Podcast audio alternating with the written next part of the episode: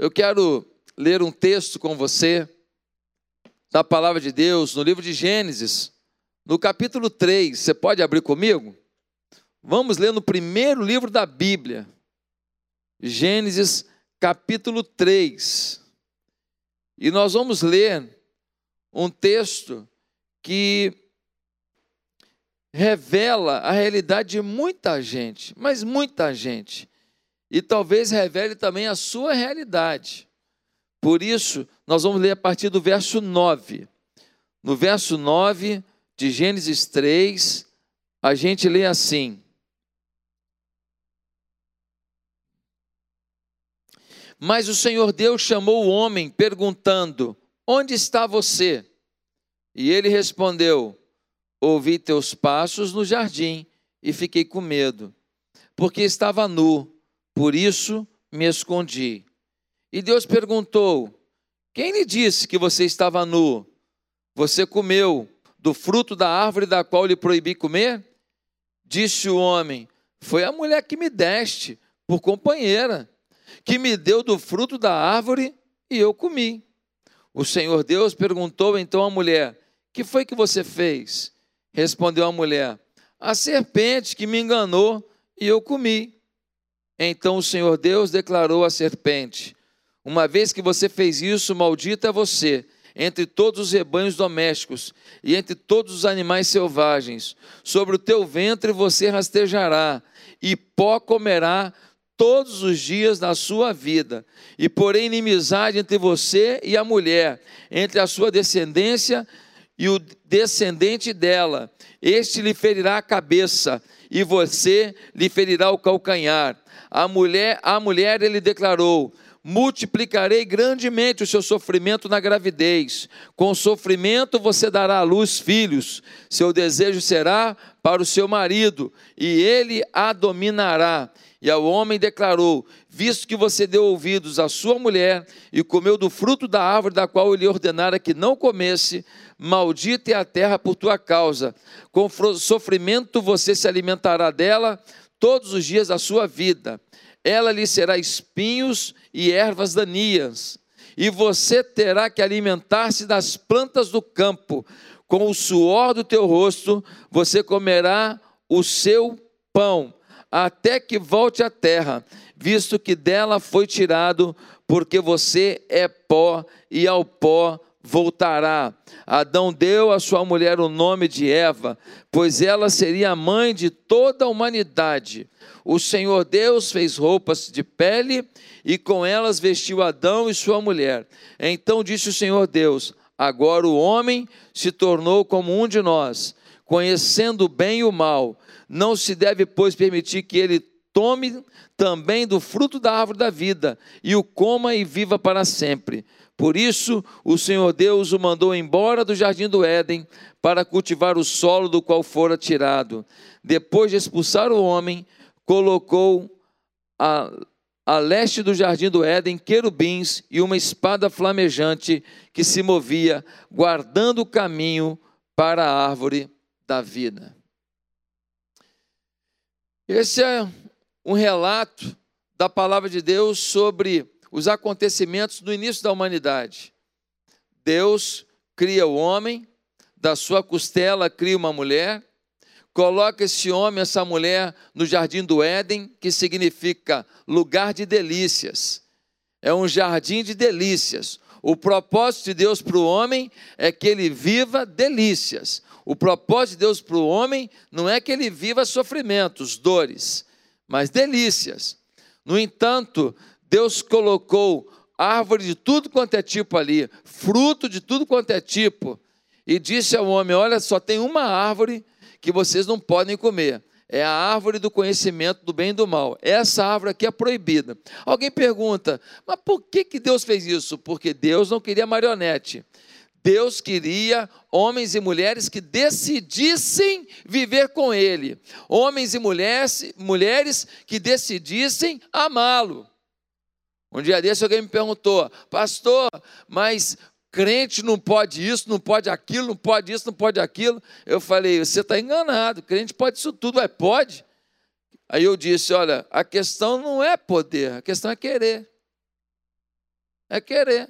Eu não quero adultério, eu não quero. Eu não quero ficar escondendo meu celular para minha mulher ficar com, olhando e eu escondendo, deletando mensagem. Eu não quero, eu não quero essa vida. Eu não quero essa vida. Eu não quero bebedeira, eu não quero, eu não quero droga, eu não quero. Não quero, não quero. Ah, vou daqui para ali. Será que tem droga aqui? Já estou nervoso. Eu não quero, eu não quero. Sou livre. Sou livre. Eu não quero.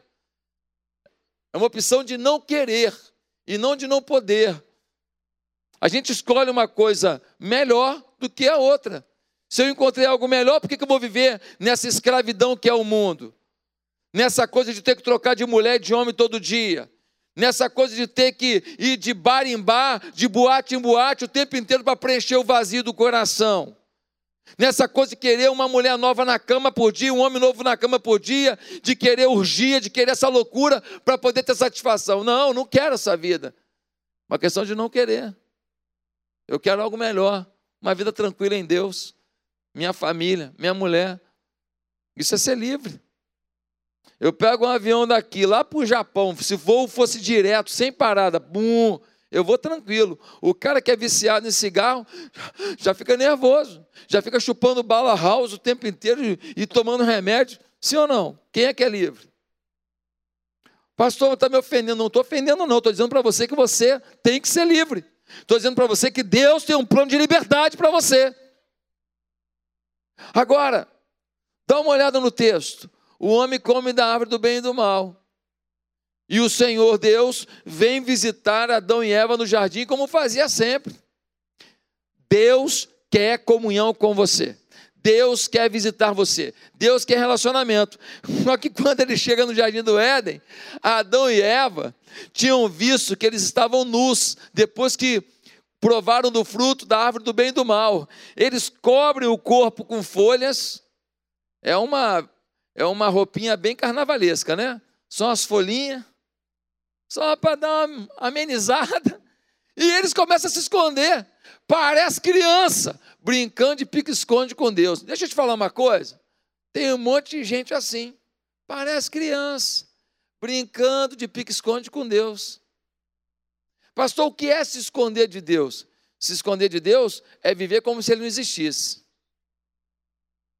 é se reportar a Ele apenas quando algum ofício religioso está acontecendo, é se reportar a Ele apenas no discurso.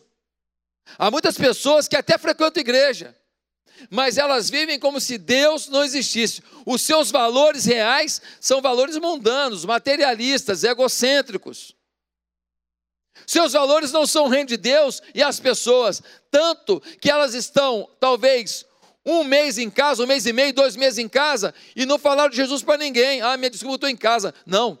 Quem tem um, um iPad, quem tem um celular, evangeliza qualquer lugar do mundo, se quiser. O amor aos, aos perdidos diminuiu na sua vida? A preocupação com a vida espiritual dos outros diminuiu? Qual é o seu compromisso com as coisas de Deus? Viver como se Deus não existisse é viver para os seus projetos, para os seus sonhos, para as suas realizações, é viver em função do que você acha que é melhor. É você olhar para alguém que tem alguma coisa ou que chegou num determinado patamar e você falar, eu quero ser aquela pessoa e aquele patamar, e você não perguntar para Deus, Deus, é isso que o Senhor quer para mim? Porque talvez Deus não queira para você aquilo que você admira que o outro tem, ou que o outro se tornou. Viver como se Deus não existisse é você viver determinado a um propósito construído pelo seu eu. E sabe por que muita gente é frustrada? Muita gente. Porque idealizou um projeto e conseguiu.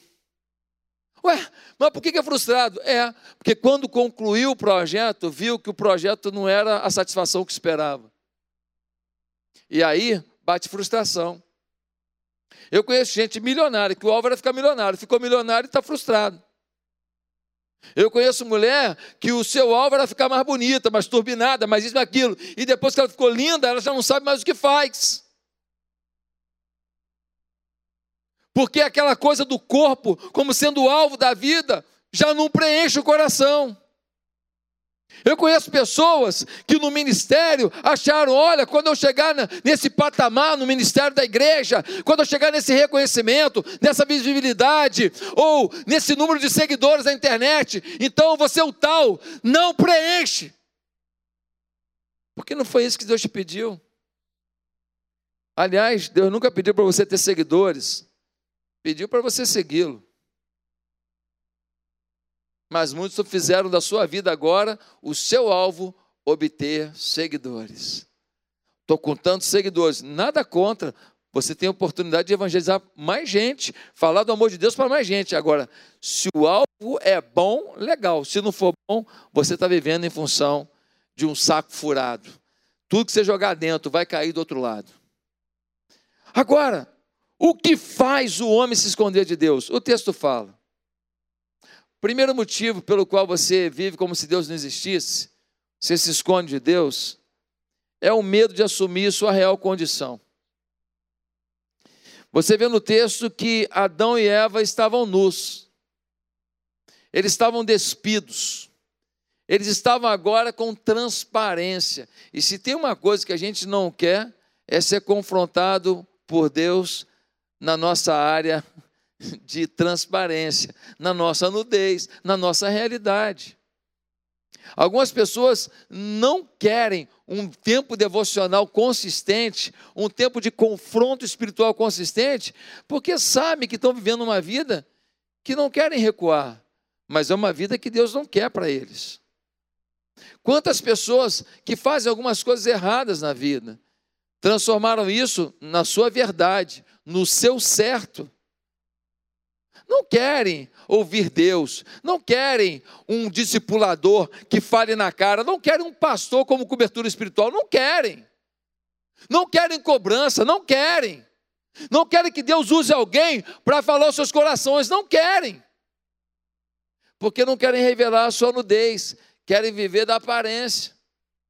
Querem viver daquilo que os outros conseguiram imaginar que essas pessoas são mesmo que seja uma mentira. E sabe o pior de tudo?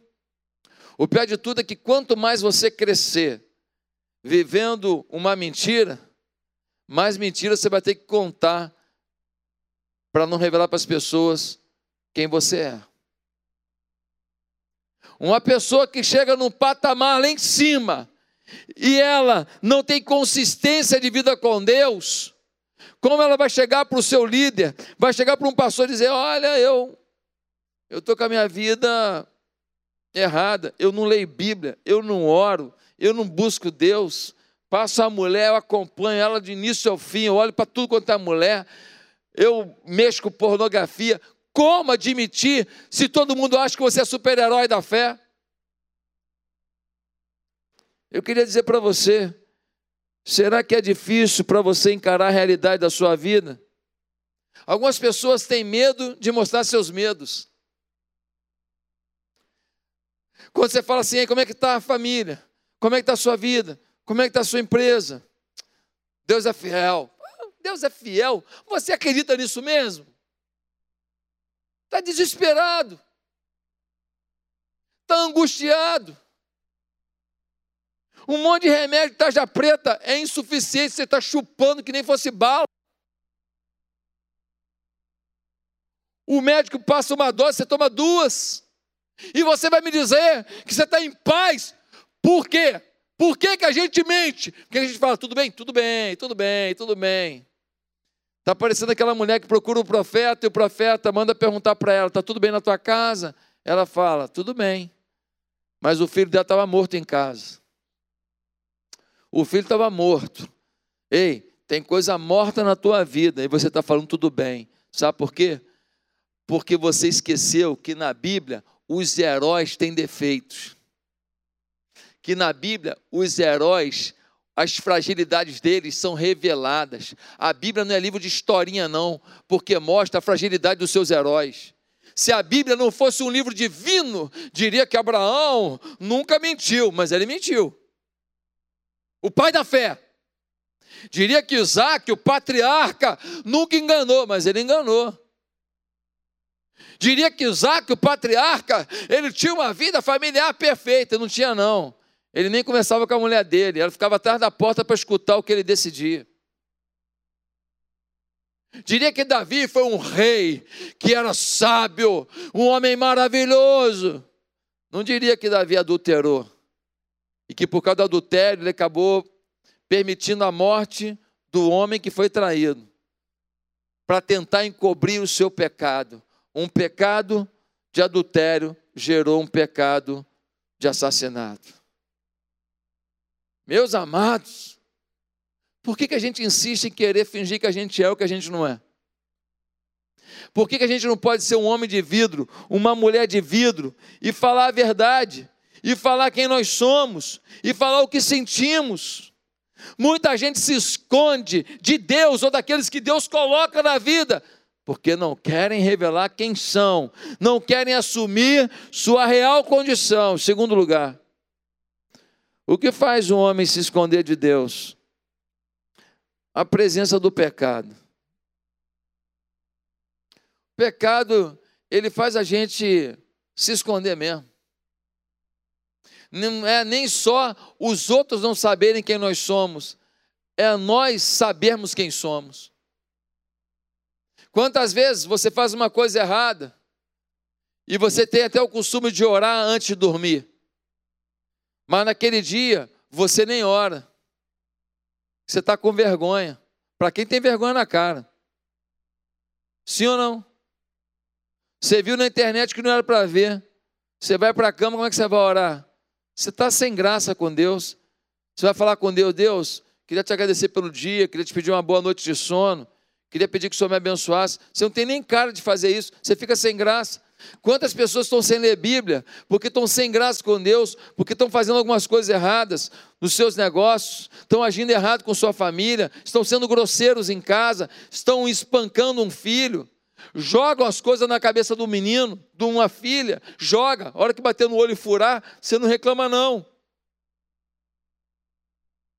A vida é tão angustiante, tão traumatizante, que você fica sem graça com Deus, porque você tem vergonha na cara. Um bom sinal, tá? Um bom sinal. Pelo menos você está consciente que você está no pecado. Porque tem gente que não está nem consciente. Está no pecado e está aí, ó. Oh, comigo é assim. O que eu já encontrei de gente que fala para mim, Deus me usa muito com sonho. Deus me usa muito com revelação. Meu irmão, quando começa a cantar muito de galo, eu já fico preocupado com esse super crente. Já fico preocupado. Deus me usa muito, Deus fala muito na minha vida. Deus fala muito. Aí depois tu vai ver uma vida torta, mentirosa. Já fui para reunião que aí o camarada vai falar em língua, mas ele não quer falar em língua, ele quer gritar em língua, porque ele tem que mostrar que ele tem a língua mais apropriada, mais talentosa. Quando começa a falar muito alto, falou, opa, já não quer falar com Deus, já quer falar com a gente aqui. Ah, pastor, está falando isso porque você é batista? Não, estou falando isso porque eu conheço gente. E quando a gente faz para Deus, a gente faz no nível de Deus, não faz no nível do homem. Por favor, será que o teu pecado está te atrapalhando de você pedir perdão para o teu Deus? Será que você está tão sem graça da forma que você tem vivido, que isso tem te distanciado mais e mais e mais? Eles comeram da árvore do conhecimento do bem e do mal. Versículo 4 e 5 vai dizer isso, sabe por quê? Porque a serpente falou para Eva: Ô Eva, deixa eu te falar uma coisa. Ela falou: Ué, um bicho falando? Que coisa incrível! O que, que você tem para falar? É, Deus deve ter proibido vocês de comer da, da árvore do bem e do mal, né? Pronto, já aguçou a curiosidade da Eva. Isso é uma estratégia de marketing. Ele já chamou a atenção dela. Aí a Eva fala assim: É, ele falou para a gente não comer. Aí a serpente fala assim: Sabia. Aí a mulher, bicho curioso, homem também, né? Fala assim: Por quê? Olha essa conversa fiada. Deus visitava Adão e Eva todo dia. Agora uma serpente está falando uma coisa contrária a Deus. E a Eva deu conversa. Muitas vezes você cai no pecado que você dá conversa para o diabo. O diabo se apresenta, às vezes bonito, tá? Se apresenta com cabelo louro, às vezes com um bigode bonito, às vezes fortão, às vezes saradona, é assim. Às vezes é do jeitinho que você gosta que ele vem. E aí ela fala: por quê? A serpente, ah, melhor não falar não, deixa para lá. Aí que a Eva ficou doida mesmo, falou: como é que é? Agora vai falar. Não sabe o que é? É que se vocês comerem da árvore do conhecimento do bem e do mal, vocês vão ficar iguais a Deus, vão ter o mesmo poder de Deus. Ele criou esse jardim todo, ele criou o mundo, vocês vão ter o mesmo poder. A atenção já estava ali, focada. Aí houve um interesse. Aí chegou a ação. Ela pega o fruto e come. É assim.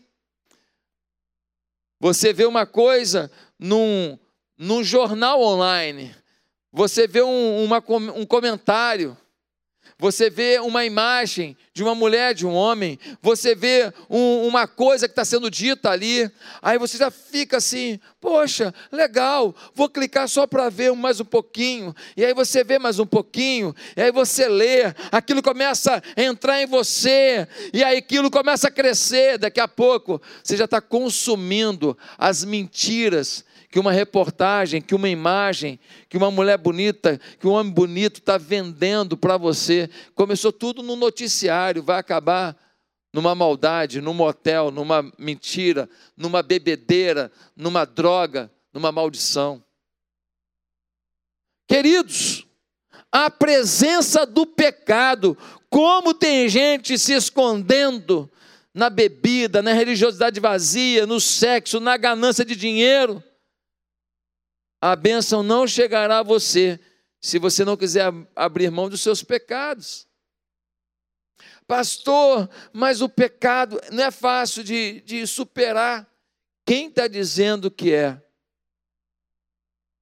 As pessoas às vezes, às vezes falam para mim, pastor, como é que eu venço, por exemplo, o meu desejo de olhar para a mulher bonita quando passa?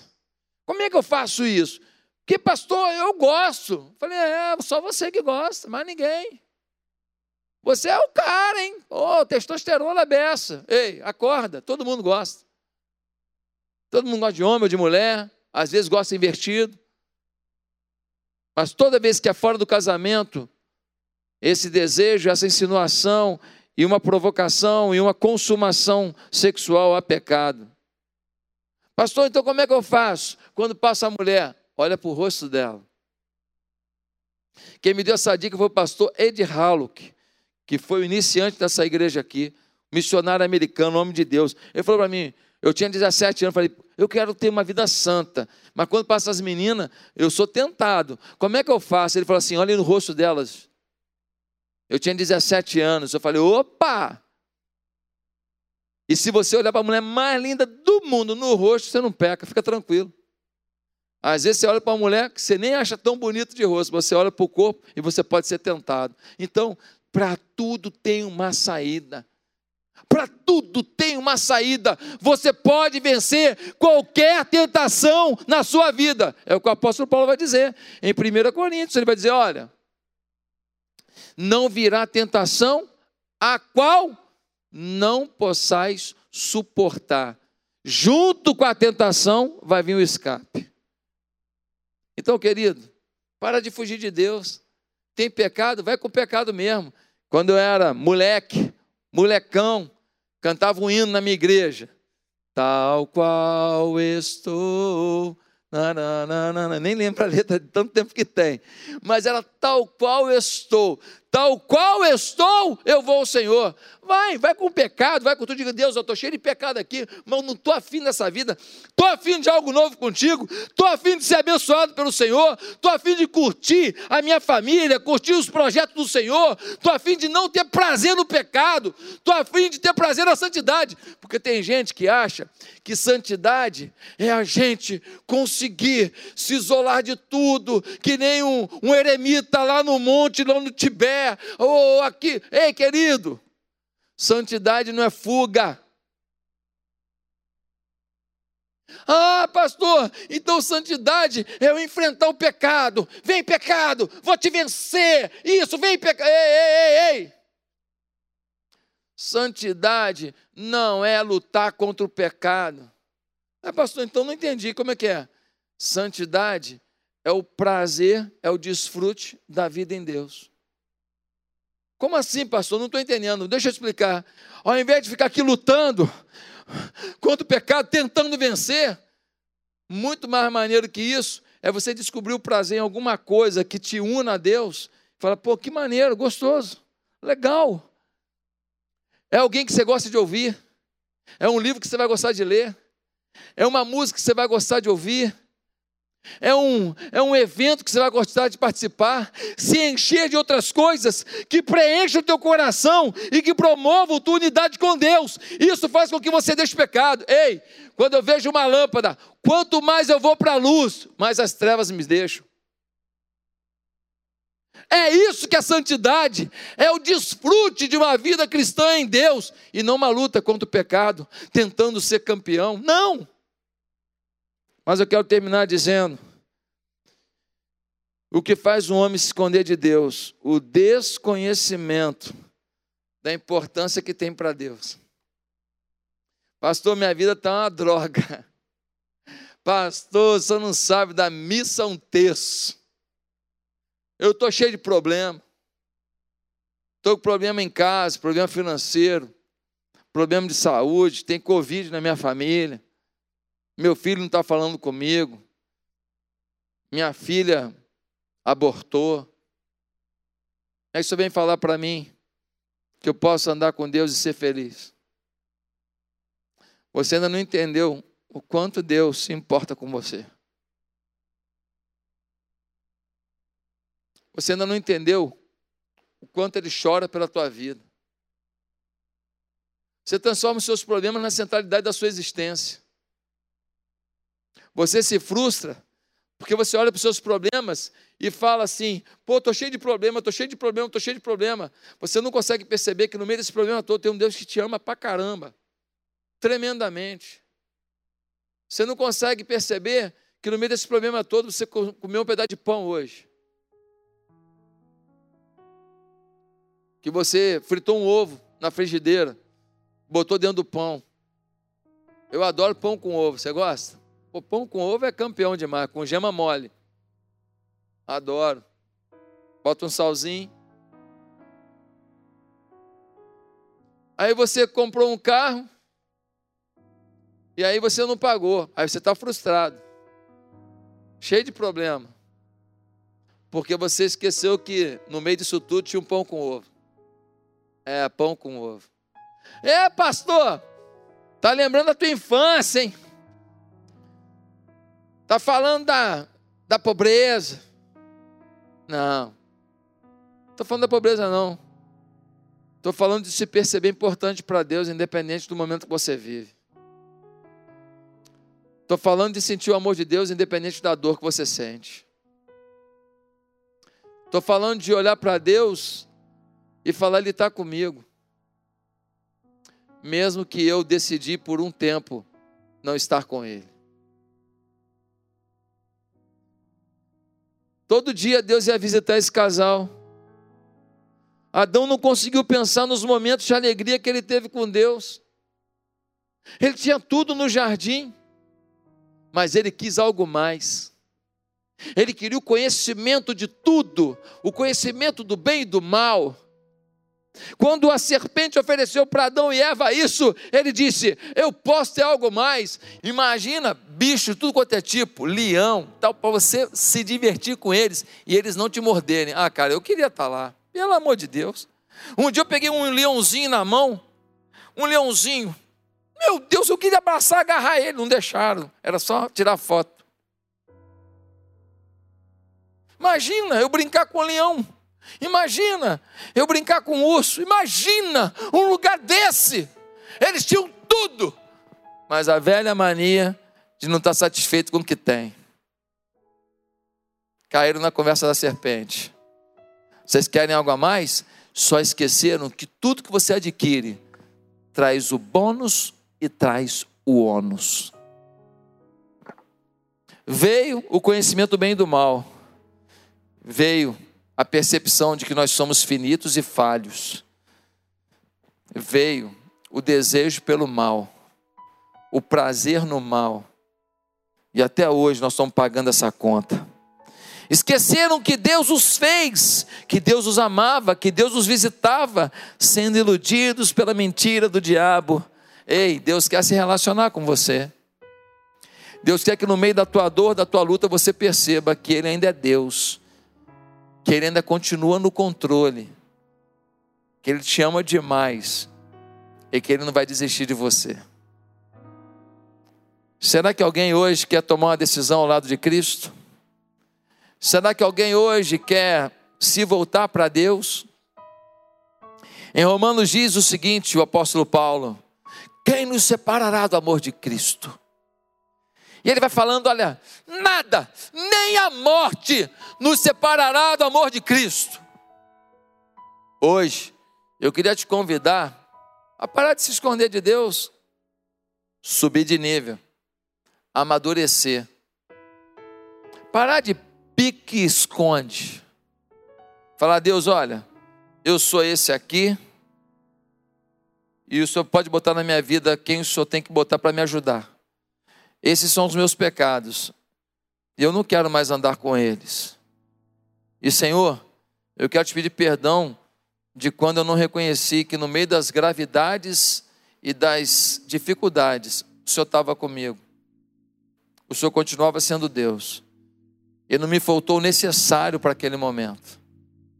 Se você quiser essas três coisas hoje, eu te garanto que Deus vai começar uma revolução dentro de você.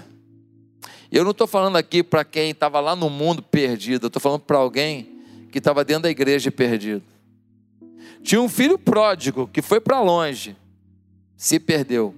Mas tinha um filho dentro de casa, diz a parábola lá de Lucas capítulo 15, que também estava perdido. Nenhum dos dois tinha relacionamento com o pai. A comunhão com o pai já havia se perdido. E aí o pai diz para aquele filho que voltou: Meu filho, vem para casa. Aqui é tua, aqui é tua casa. Toma um banho, tem uma roupa nova para você. Eu vou matar um cordeiro, vou fazer um churrasco. Prepara a dança. Esse meu filho estava morto e reviveu. Esse meu filho estava perdido e foi achado. Mas disse para o filho que estava em casa e que não quis entrar na festa junto com o filho mais novo, porque ficou chateado. Nunca fez churrasco para mim com, com meus amigos e agora fez para esse irmão meu que fez besteira. Ei, ele disse: Meu filho, eu nunca fiz o churrasco, você nunca pediu, mas eu te amo. Se é por falta de churrasco, eu faço um para você também. Mas o teu irmão estava morto e reviveu. Ei, filho, sem ressentimentos, vamos viver uma vida nova como família. Deus quer restaurar o filho que está dentro da igreja, mas afastado dele. E quer restaurar o filho que foi para longe, talvez você, mas que hoje vai voltar. Se você quer começar uma nova vida com Jesus, repete uma oração simples comigo agora. Diga assim: Eu recebo Jesus como Senhor da minha vida, como diretor da minha história eu quero viver do jeito que Deus quer que eu viva. E é no nome de Jesus que eu oro. Amém. Querido, deixa eu fazer uma coisa com você. Eu tenho o seu nome aqui no YouTube, mas eu não consigo me comunicar com você pelo chat do YouTube. Deixa eu te pedir uma coisa. Tem um WhatsApp aqui embaixo. Nesse WhatsApp agora, você vai entrar nele e vai escrever Recebi Jesus, recebi Jesus, recebi Jesus. Só isso, uma frase. Eu vou ter o teu telefone, vou mandar para você um material, vou poder fazer contato com você e te dar um apoio. E vou até te convidar, se você quiser, para participar de atividades muito legais que a gente tem para as pessoas que querem começar uma nova caminhada de vitória com Deus. Então, deixa eu te pedir, você, ó, tá um monte de gente escrevendo eu recebo Jesus aqui, ó. Inalva, Paulo Henrique, Marli, uma galera aqui. Então faz o seguinte, Vai agora nesse WhatsApp, escreve recebi Jesus, recebi Jesus, recebi Jesus, recebi Jesus. Vai escrevendo no WhatsApp aí, vai escrevendo aí no WhatsApp. Enquanto a gente canta uma música, você vai escrevendo. E nós vamos te dar um apoio espiritual Você é parte da gente. Nós somos uma família de fé. Nós vamos vencer o pecado juntos. Nós vamos fugir daquela brincadeira de esconde-esconde com Deus para viver uma realidade de vida em Deus. Amém? Então vai no WhatsApp agora, começa a escrever recebi Jesus, recebi Jesus. Vai no WhatsApp para eu ter sua informação e entrar em contato com você. Bem, quero agradecer a você que está escrevendo no WhatsApp, eu recebi Jesus. Nós queremos informações sobre você, nós queremos orar por você, nós queremos clamar a Deus pela sua vida. Então, muito obrigado por você estar preenchendo. Se alguém não preencheu ainda, tem tanta gente que falou eu recebo Jesus aqui, ó. Mas é muita gente, até agora aqui, ó. Até agora aqui, gente escrevendo. Escreve então aqui no WhatsApp. Eu queria orar pela sua vida agora. Vamos orar? Santo, grandioso Deus, muito obrigado por tudo que o Senhor fez nesse culto, por cada vida que foi abençoada nesse culto, por cada pessoa que tomou uma posição contigo nesse culto. Deus bendito, começa uma nova história na vida de cada pessoa que realmente decidiu hoje viver o novo de Deus, recebendo Jesus como Senhor da vida. Como Salvador, talvez até tivessem recebido, mas não como Senhor. E agora, Deus, é o tempo favorável.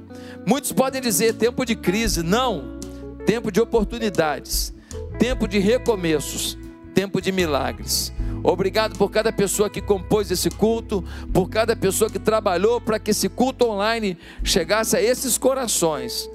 Ó Deus, que o Senhor possa agraciar cada um com a tua bênção. E para esses que se decidiram, escreve o nome deles no livro da salvação. Coloca o teu espírito à frente da vida deles e abre portas sobre, ele, sobre eles que nunca imaginaram. Nós cremos que o milagre chegou o novo tempo será um tempo de conquistas e realizações na vida de todos eles. É isso que profetizamos, no nome de Jesus Cristo. Amém.